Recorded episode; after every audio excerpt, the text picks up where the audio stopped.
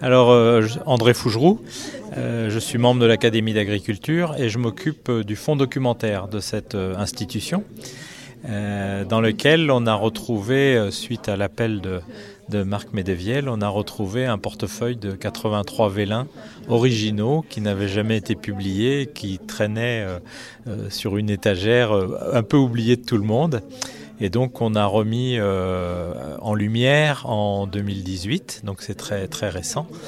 C'est des, vélins qui ont été peints par euh, Pierre-Joseph Redouté, hein, extrêmement connu euh, essentiellement pour ses peintures de fleurs, mais qui, qui a aussi été sollicité pour peindre les, raisins de la collection euh, que Chaptal avait voulu euh, mettre en place euh, au Jardin du Luxembourg pour essayer de régler la question des synonymies et des, appellations des différents cépages, et tout ça dans l'idée d'améliorer le vignoble français. Donc là, on, aura les infos parce qu'on a enregistré la conférence. Au sens plus global, le monde viticole et le monde de la vigne dans, dans l'académie, ça représente quoi et ça remonte à quand?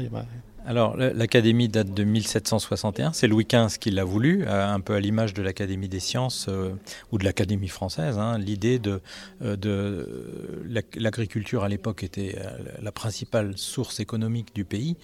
Et Louis XV avait voulu que l'agriculture soit scientifique, devienne scientifique, que cette ressource économique très importante devienne soit dirigée par, par des, préceptes scientifiques.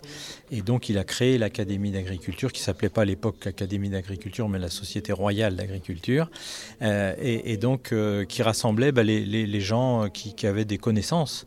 Alors ça pouvait toucher l'élevage, euh, ça allait jusqu'à la forêt, jusqu'à l'alimentation, et puis l'agriculture au sens où on la connaît en général.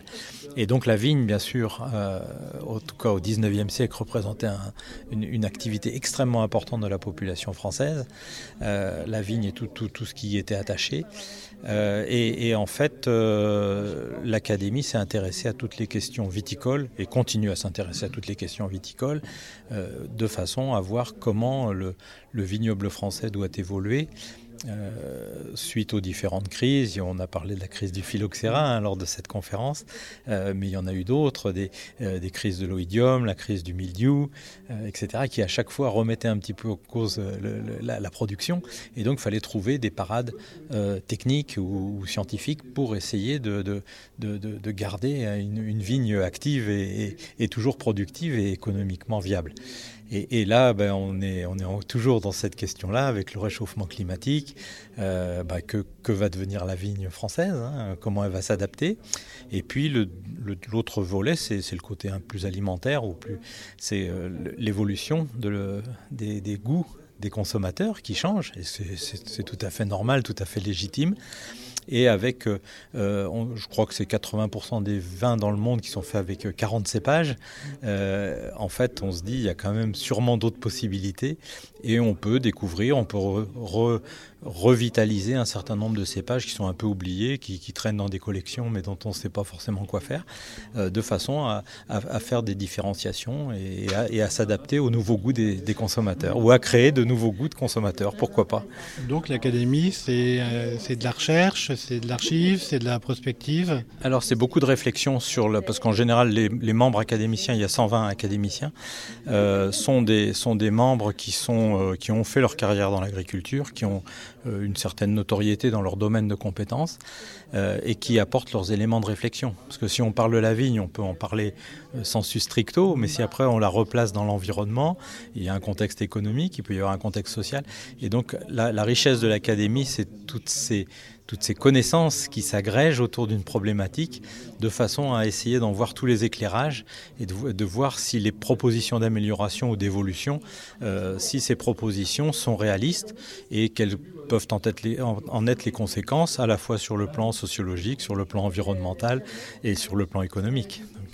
Et donc on peut consulter, c'est en libre accès, comment, comment on trouve toute cette euh, ébullition, on va dire alors, on a, on a des, conférences toutes les semaines pendant la période d'activité, donc euh, qui, se situe de septembre à juin.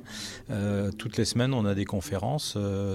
En général par des académiciens, avec des interventions extérieures, sur des thématiques. Problème, donc ça peut aller, euh, euh, bah, en ce moment il y a des discussions sur les, les, les, systèmes de notation de l'alimentation. Comment, comment, voilà, donc c'est un sujet d'actualité, mais ça peut être le bien-être animal, ça peut être les OGM, ça peut être, voilà, donc avec tout ce côté de réflexion que, qui, qui, qui échoue à l'académie pour essayer d'éclairer à la fois les décisions publiques, mais aussi éclairer les, tous les particuliers qui s'intéressent aux questions agricoles. Quoi.